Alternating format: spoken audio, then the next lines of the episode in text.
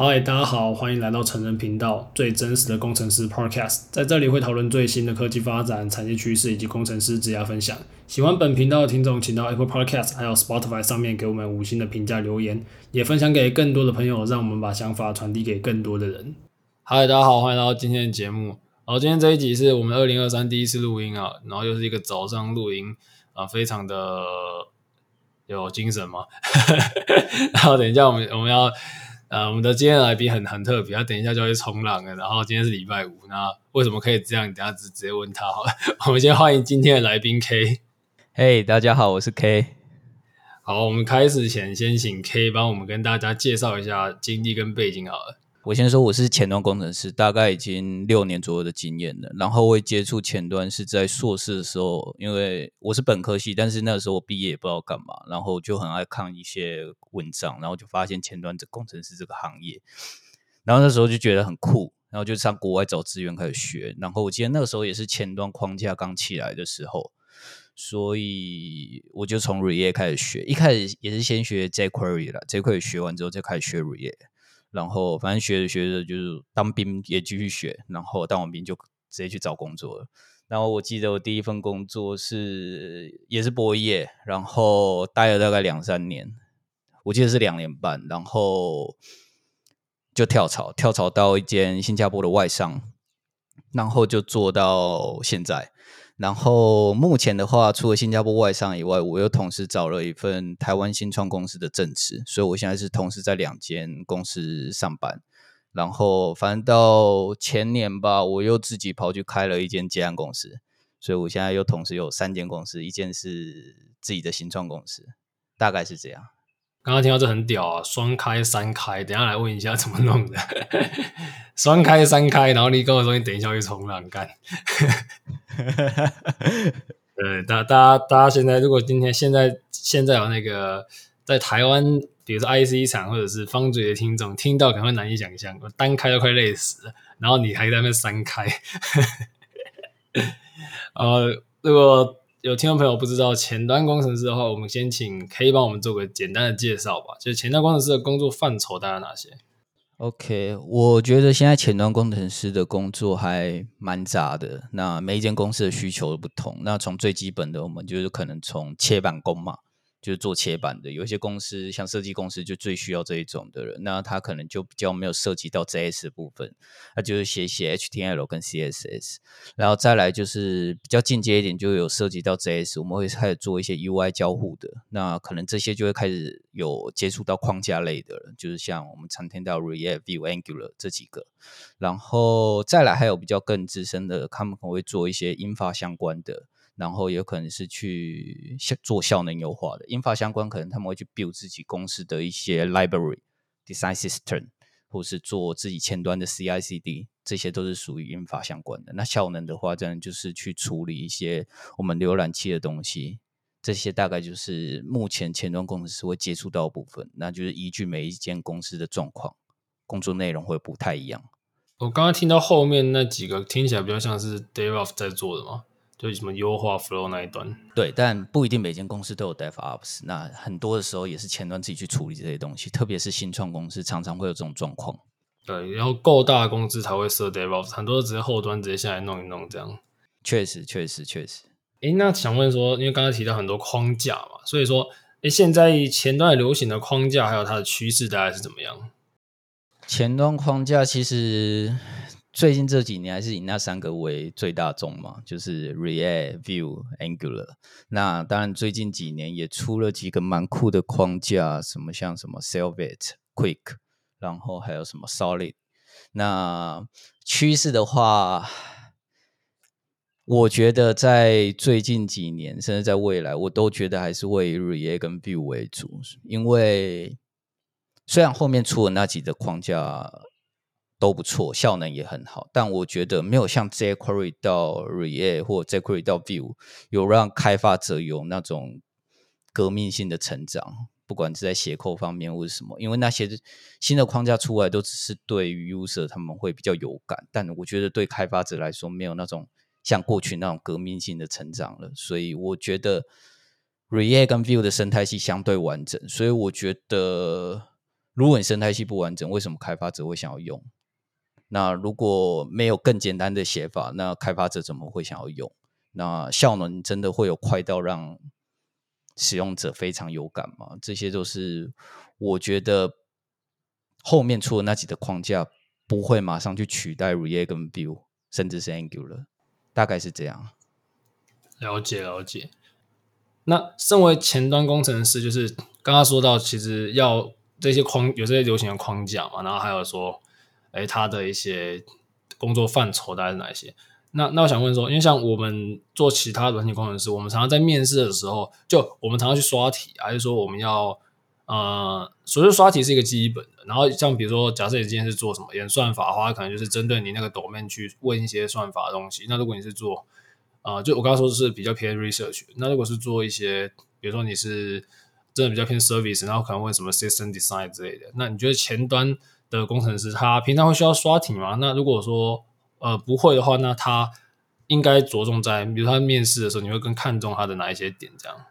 哦，我觉得刷题还是看公司了，但我觉得能刷就刷。那以前端工程师来说的话，会比较着重在他对于框架的熟练度，还有他了解到多深。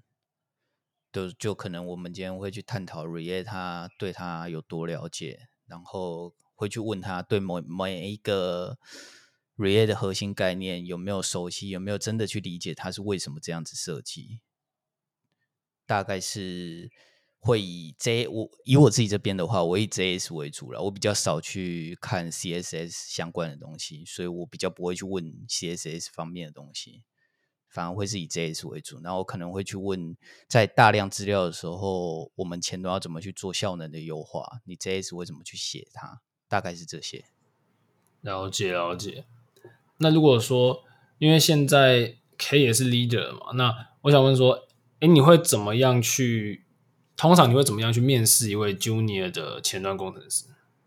其实我最近也是刚当 leader 啊，其实这也是我现在的困难点之一，因为我不过发现不管怎么面试，好像都没有办法很准确的去衡量一个人的技术能力。所以我现在也在找比较好的方式。那我最近有找到一些方式，可能是透过写作业，然后我们一起去 code review 他的作业，然后做完这件事之后，我们再拿我们自己公司上可能写的一些程式码，再跟这位面试者一起讨论，然后我会问他，让他从他的角度来对这份程式码做 core review。然后我去衡量他的是不是合适我们一起共事的对象，就反而不会用是像 LeetCode 那种考试的方式。了解了解，因为毕竟说到时候你收进来还是要可以合作是最重要的嘛。其实现在也蛮多公司都会出考卷的，就是以前以前的 coding interview 就是可能会给你一个连接，然后这样上上去写一写。但最近我是之之前我都收到一些，就是他要你直接丢一包过来，然后。一些比较客制化的题目来问的这种的，对，我觉得这种比较考得出深度啦，就是因为我觉得考卷这种东西，有些东西我们写也是上网找找文件啊，就是我不觉得那种东西是工程师不会。有些像我之前也有写过手写的考卷，他就在那边考你 for 回圈会 console 出什么，我就觉得这种比较偏没意义。哎、欸，其实我也是这样觉得，因为很多像我现在工程师。嗯，我我觉得是大家都会不会就 Google 嘛，不会就查。现在更扯，哎，你有你有用那个 Chat GPT 吗？现在不会就 Chat GPT，他现在是我的好帮手啊，这那一定要用的啦，对吧？那种未来一定就是大家都搭配着用，不可能不用，你不用就被人家淘汰。所以你现在还是也是很很频繁在用，对啊，不不管什么都用啊，英文写文章用英文，我也会去问他我的英文文法对不对，什么都能用，真的。他的英文直接帮你变超好，就我是之前写那个英文，就直接叫你帮他 improve 这个 content，直接帮你英文就变超强。对对对，然后还可以帮你摘录重点。然后写 code 是你那个 command line 不会用，你就问他讲说这个要怎么用，我想要怎么样怎么样怎样，要帮我看一下这怎么用，他就会直接打一大串出来给你。这样前端应该也可以直接直接卷 code 出来吧？他应该也可以直接生一个 template 出来之类的，然后再拿来改一改。可以啊，可以啊，我很多东西都直接问他，就会写一个一个 sample 出来给我看。对。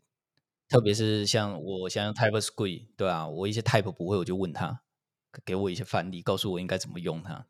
哦，真的，这个真的太屌，就很多人不知道这会这会怎么样改变，就是我们现在的协作方式，因为以前是这个实在太太快了嘛，就是你现在拿到一个东西，反着速度，它它太快，它是有一些可以针对你的问题做分析，不像 Google，你吐进去，你还要一个一个点开来看是不是你要的。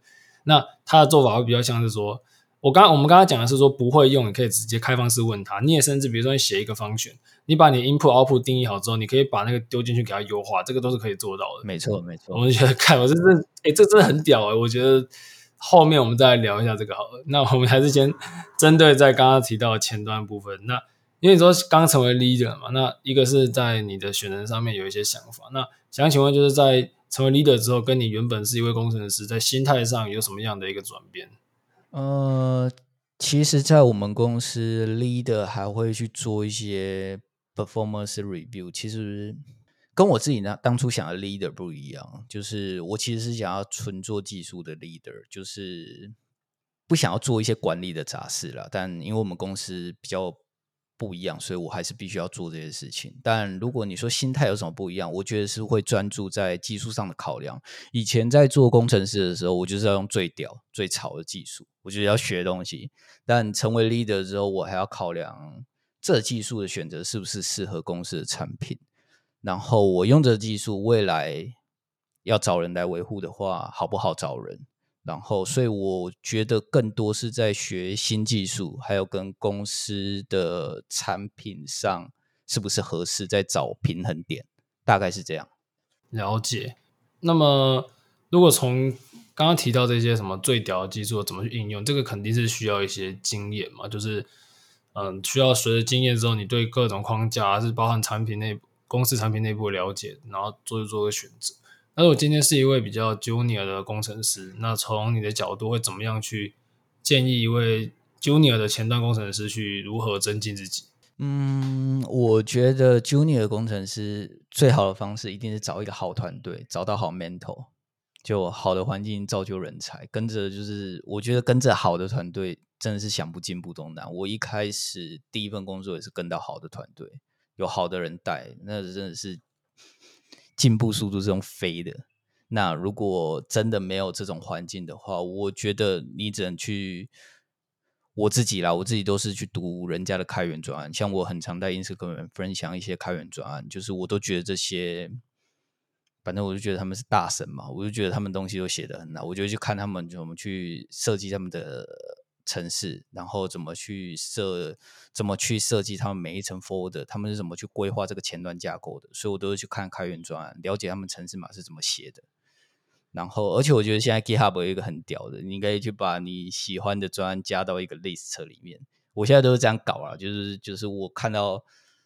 喜欢的我就把它加到 list，所以我会建议在 GitHub 要多 follow 一些人，因为你还会去看到他们去点哪一个专案信息，然后我就会特别去看这些人都通常都 follow 什么专案，就跟着他们走。再来的话，比较再更建议 Junior 的就是从你目前的公司跟你现在团队上的问题去下手，不要只是做可能。PM 丢过来的工作，就是你发现可能公司跟团队上，你就觉得那个东西你就看不顺眼，就是很卡，可能可以做自动化的东西，那你就想办法去把它做自动化。那有可能有一些程式嘛，就乱七八糟，你像 refactor，那你就去做 refactor，这些都是可以进步的关键。但我觉得在做 refactor 前，要跟团队成员还要有 lead 做讨论啊，不要说你想做就做，因为你有可能改坏东西，因为东西那样写一定有它的缘由在的。对，大概是这样。刚刚提到这些点，我觉得还蛮好。就是你要，你是说做一些原本职责之外的事情嘛？就是可能不只是上面叫你干嘛你就干嘛，是这个意思？对，像我在新加坡这份工作，我就超爱做自动化的，因为我刚进来，我就觉得怎么说呢？一大堆应该可以自动化的东西都要手动，然后我就写一大堆 script 去做这些事情。然后这很爽啦，我觉得这比你在做公司的产品还爽，因为你是你会发现的东西是真的帮大家省时间，然后团队成员一直用你的工具，你就会觉得蛮有成就感的。哦，我自己也蛮喜欢做这一段的，然后可以直接反馈。因为这样子就是刚刚提到有一点，我觉得蛮算是蛮有感觉的吧。刚刚提到那个有一个好的团队嘛，我真的觉得这个是真的要，就是算要运气要不错诶。像我分享自己的例子，我其实一直以来都没有被好好的带过，就我我一直以来都是自干自干自干这样。那那也不是说不会进步，但我觉得就是如果真的有一个前人他知道怎么做，然后他可以直接一条龙直接带你上来的话，我觉得那个是对于一种，如果你可以在嗯、你的职涯初期前前一两年两三年带到一个是真的很优质的团队，那个。我觉得甚至会比你念那个什么硕士，就是当然，当然以经济上来看，你念硕士刷个学历是肯定是在台湾是一定有一定的功效。但我说对于真实实力的进步，那个一定是超越你学生时代所学。我是这样看的啊，你觉得？没有，完全认同啊，真真的就是这样，就跟到对的人，因为他们已经有他们自己走过的路了，他们一定会给你非常棒的建议，然后告诉你。怎样去学习？怎样去写程式？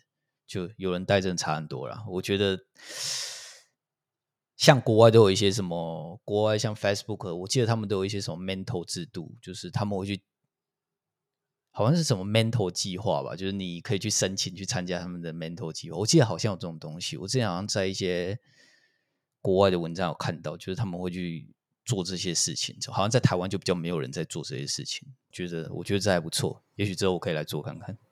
好，我们之后我们来开始讨论，说不定几个月之后我们就推出我们的那个计划。哎、对对对，我觉得还蛮酷的、啊。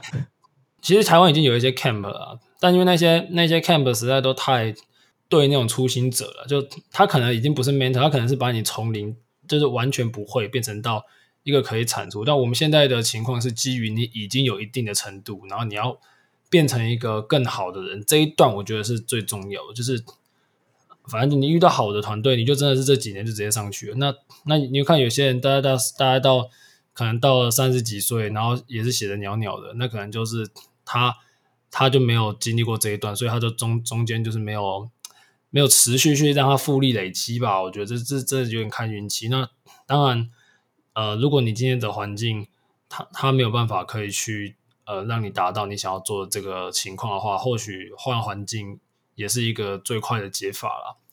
那我其实我们现在问一下刚刚提到的一个重点，就是你现在双开嘛，甚至三开三两三家公司，那这个其实蛮应该蛮多人难以想象。但我之前是有在 YouTube 上面有看到类似的分享，不过没有真的认识的人有这样的体验。那想问说，哎，你这样的情况会不会很累？然后是怎么样进行两份工作同时的工作？这样？真时间管理大师，其实。累会在初期比较累，因为你刚进一间公司，你会对他的业务不熟，那时候就要花蛮多时间去学习。但当做可能做一阵子，其实业务熟了，那工作的那个。生产力会提高啦，所以其实反而就会慢慢的比较熟悉。那我觉得问题比较多的，因为都有两份都是正职，比较多会有问题的是开会，因为开会时间会容易有冲突，所以我常常就会准备两个耳机，一个是开 A 公司的会，另外一个是开 B 公司的会，就同时带两个耳机，所以开会会比较麻烦一点。那我觉得很重要的时候，呃，很重要的事情就是要对。拒绝开会啦，拒绝开一些没意义的会，所以我现在蛮常会拒绝开开会的。我觉得这很重要。那我觉得好处的话其实很多，第一就钱多嘛，这这不用讲。再就是因为你同时待两间公司，其实 A、B 公司就 A 公司跟 B 公司，他们技术是可以混用的。就你可能在 A 公司弄的东西，你发现 B 公司也合适，就可以整套拿过来用。那我觉得这超棒的。啊，你就是直接同样的 code base 直接。照着课这样，直接看看说怎么用，然后开始开始把它同样的架构，像我在可能在新加坡那间，我用的一些微前端的架构，那我发现 B 公司好像慢慢有一些合适的地方，我就整套慢慢拿过来用，因为在 A 公司已经做过而 B 公司要搞就很快啊。那这种刚刚提到那个什么带两个耳机是怎样？你就要两台电脑，然后那个不同 mute 叫你讲话的时候就不要 mute，然后开始讲完之后把它关掉，然后再 另外一个再开起来，是不是？对对对，哎，真的是这样，所以那个时候开会的时候要很小心，然后不小心开到另外一间公司就讲错，对，我会讲错话，所以我开会的时候都蛮专注在开会，就是我要很小心，就是专心听两边到底在讲什么。哎，这其实也是一个技能，我觉得还蛮酷的。但后来就会慢慢就是，因为两边的时间我都会尽量把它排开了，尽量不要有这种状况出现。这其实蛮累的，对，而且开会没有会变得没有办法那么专心听他们到底在讲什么，所以我会尽量避免这种状况。这种是非不就是逼不得已我才会这样。这个真的光是用听就觉得你光是不要爆掉就很难，你还要知道他们在干嘛。对啊，对啊，对啊。那那个有有一个点，我是觉得蛮蛮蛮想知道的，就是那你你在这两家公司之外，你还有自己的接案公司，那像这样的工作时间的安排，你这是什么时间在 coding 啊？就是你要下班时间吗？晚上还是还是你就是会在呃工工作日？的工作时间就把你的工作全部把它结束掉。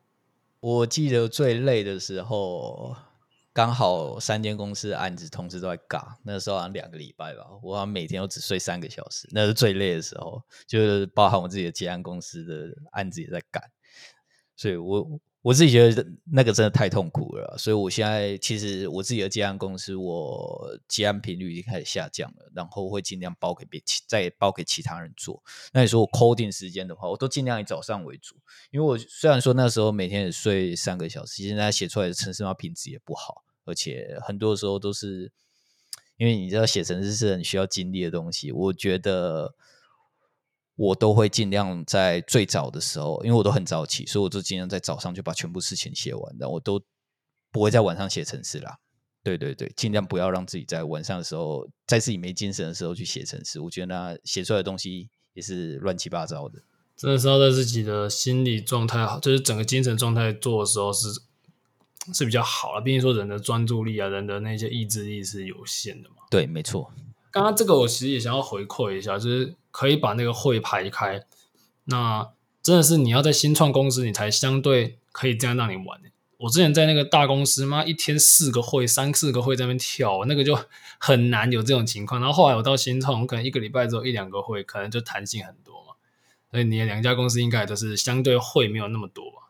对，我新加坡这一间相对多一点，那台湾这间新创公司就比较少一点。我觉得大家可能比较有共识啊，因为开会不一定有那么有意义。其实很多东西，我们把开会之前，我觉得开会之前要做蛮多事情，把一些 agenda 全部定出来，可以让大家开这个会是更有效率的一点。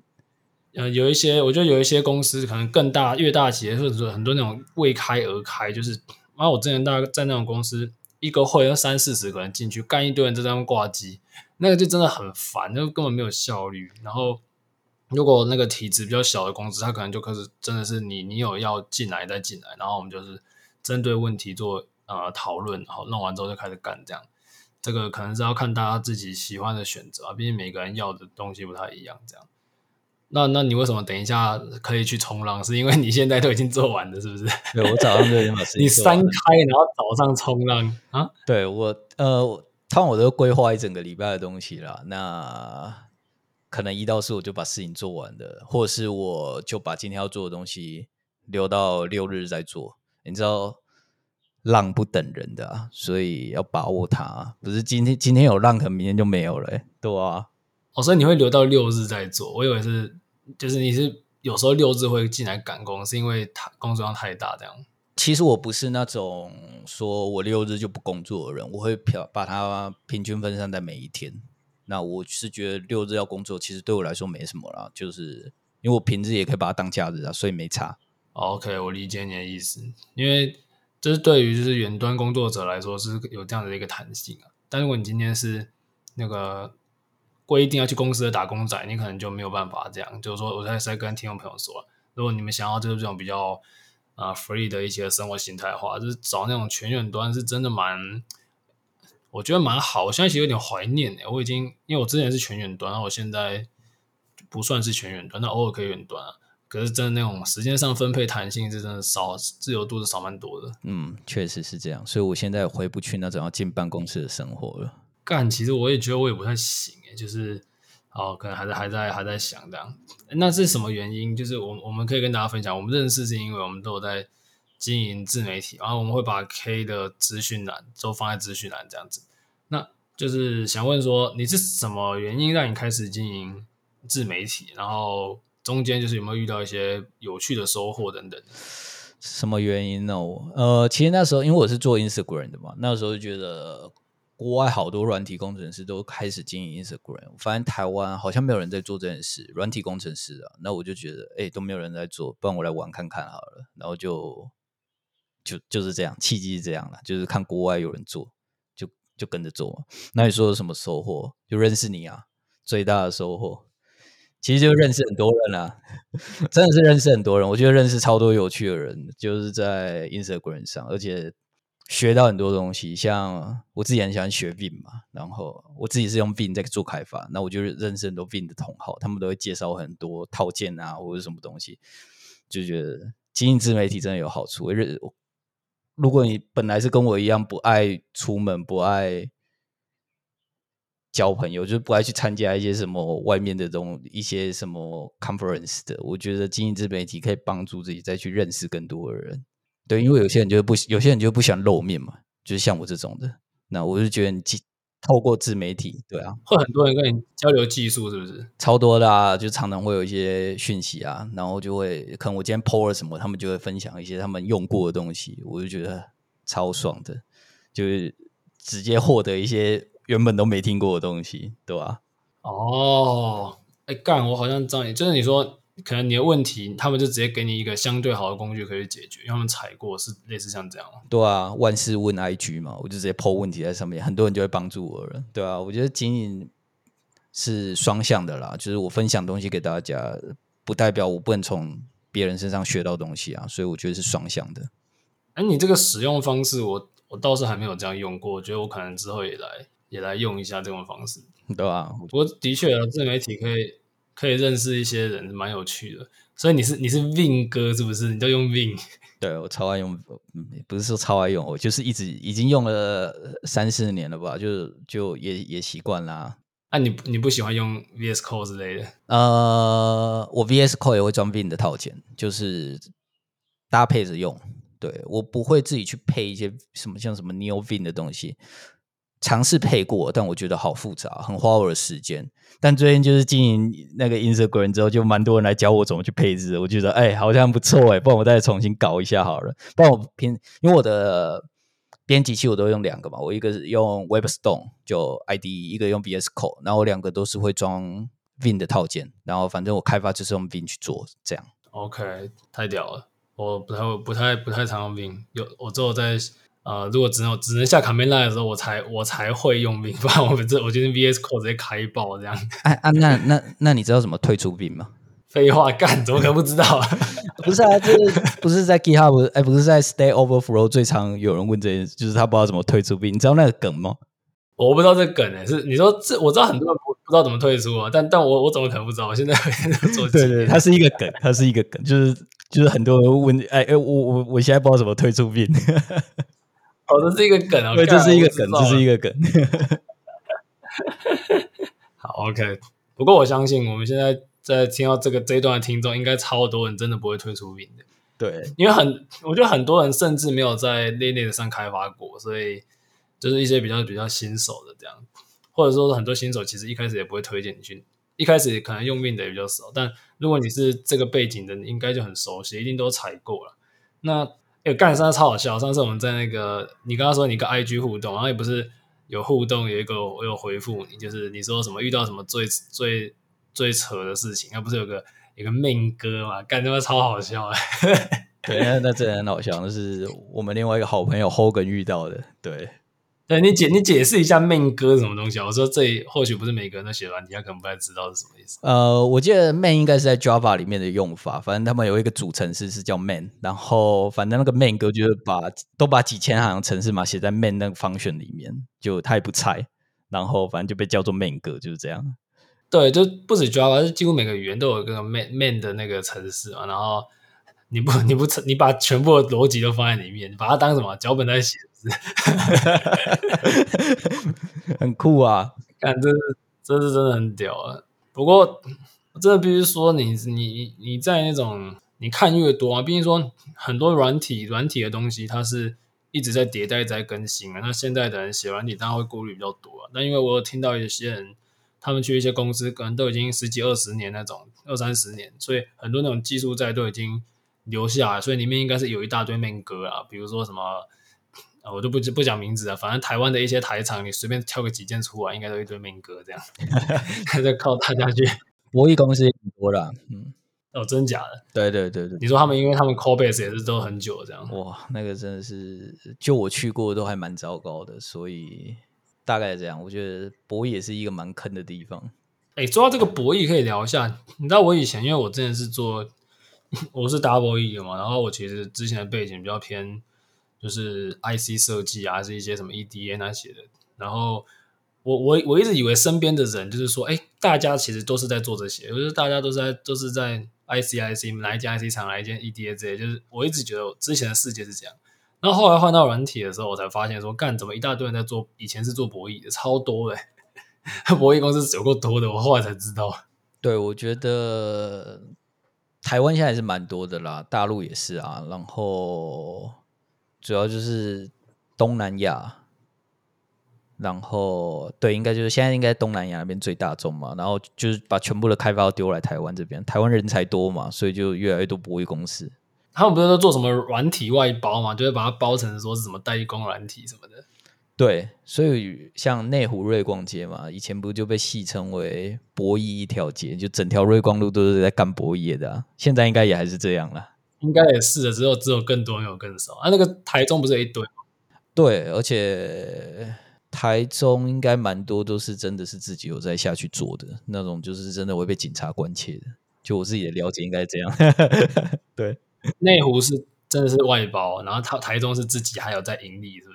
对，台中应该有一些是自己在盈利的。干那个真的是屌赚哎，就是 很爽，对啊。好，或或许我们之后可以有机会可以找做博弈的朋友帮我们来分享一下，就是说，哎，在在博弈业的心得是什么？不过。嗯，我之前听到我一个朋友，就是他他的前同事，博弈也今年哦这么熊哦，但是什么就招待杜拜员工旅游，哎干员工旅游去杜拜太爽了吧，对吧？而且他们有一些员工是直接去杜拜工作，但偏危险啦。对，这个这个我就比较没有研究，但如果是旅游的话，我是觉得真的是对啊对啊 对，真的很爽。然后。看了一下时间，我们现在时间是九早上九点二十分。我们今天很早就起来录音，不过我相信很多人现在这个时间点应该坐办公室的。那我 分享一下说，就是 AK，你平常都是大概几点？你的生活作息是蛮早的。他刚跟我说，每天都五六点起来，很屌诶、其实平均大概都是在五六点起来，但不会不会每一天啊。我不是那么有毅力的人啊，有可能一个礼拜可能有两三天也是会睡晚一点，但通常都是保持早起啦。对吧？尽量让自己早起，因为早起会多很多时间。确实，而且早起的那个专注力是最好的。那通常在早起这段时间，有没有什么就是事情推荐给我们听众朋友说？如果你早上起来早一点，你可以做哪些事情？就是增进自己啊，或者说让自己的生活变更好这样。呃，我早起的话，我会比较喜欢做一些输出相关的，就是像写程式。写文章比较不会做看书啊、看文章这些事情，所以我早起第一件事，我就是可能就直接开始写程式，或者直接我觉今天我想写的文章，我就早起就直接把文章写完。了解，那之后会找 ChatGPT 帮你写吗？写几个重点字就要帮你生成一篇？那我觉得这是不可避免的事情呢，因为你要找一些重点的话，你要 Google，那你还不如直接问 ChatGPT。还比较快，他都帮你整理好，然后你再用自己的方式去把它整理好，那样就是一篇文章。我觉得这是未来的趋势啊，一定都是这样搞的。就我之前有，我之前有讲过闪电霹雳的闪电霹雳车比喻嘛，你就把 ChatGPT 想成是那一台阿斯拉，你有问题就问他，他一定会给你最好的答案。就现在只是刚开始啊，大家没有发现说很多人，因为我跟一些，我觉得是讲 AI 不会取，不会马上取代人，但它会取代。会用 AI 会用会用 AI 等会取代你，就是它这个工具实在是加速了太多进程了。然后我们刚才提到工程师，他会帮你优化一些东西。我其实之前有一篇某一篇自媒体的文章，我整篇都用 ChatGPT 写的，没人发现，我就在测试有没有人会发现，没有人发现的，超扯的。对啊，真的真的真的，他就写出来的东西，你没有特别去比对的话，其实就就就没有人看得出来啊。除非是真的，你有人进来看你的笔触，就是你的那些你的讲话方式，有人真的很细看他才知道。但如果你只是要产出一篇合理的文章，它是真的是超级超级好用的。那不止文章啊，太多层面了。然后我觉得就是未来工程师，像现在除了 GPT，它是它是写生成文字嘛，有些生成图片、生成简报、生成什么屌的，都很多东西一大堆了嘛。之后就变成说，你有一大堆生成式 AI，你其实可以 A 套 B 套 C 全部套一套，你就套出一个东西来。我觉得是可以预见的未来会有发生。对，一定，而且很快，很快。可是我觉得，我觉得是这样，也不要想说什么啊，我今天是个麻瓜，什么什么什么都不会，然后来套一套你就变成大神，不太可能。基本上，它只是一个借接者的角色啊，所以我们还是必须一定要去懂一些那种技术上的东西，它才有办法帮助到你。那我觉得在最后啦，因为毕竟说，哎，工程师他的路是很长期的。想请 K 帮我们给一些想要往前端发展的听众一些建议。现在如果要往前端发展，我们叫 real 啦，不要跟你讲什么很简单。我觉得现在转职相对比较难了，不像我自己那时候刚出来五六年前，我有带过一两个朋友转职，那时候是真的简单。因为现在就像你说的，很多 camp 的出来，大家每间公司对前端公司是。前端工程师的要求也变比较高了，可能在我一开始刚出来那时候，我学个 React Redux 我就找到工作。诶，现在是真的是基本中的基本，你不会，你会了还不一定找到工作。所以我觉得你竞争就是现在要转职，竞争对手也一定比较多。那我觉得。不止在写程式方面，就是多去参加一些 conference，认识人，靠内推一定会比较有机会。所以一些 camp 为什么有用处，是因为他们有很多学长姐的优势，可以帮忙内推。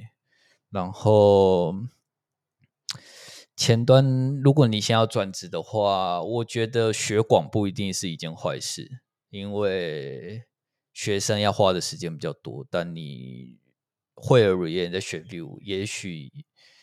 在对找工作上面会比较有帮助一点，因为台湾公司其实现在还是以 view 比较为大宗啦，国外才会是以 React 为主。那如果你现在是想找国内工作的话，我觉得学 view 会比较好一点。我自己是目前看下来是这样认为啦。了解，就是刚刚提到这些建议，其实大家就真的是可以参考。不过我也要回馈一下，就是说转职比较难，这。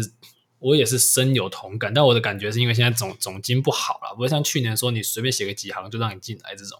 所以如果现在要转是转职的听众，你肯定会比较艰辛一点。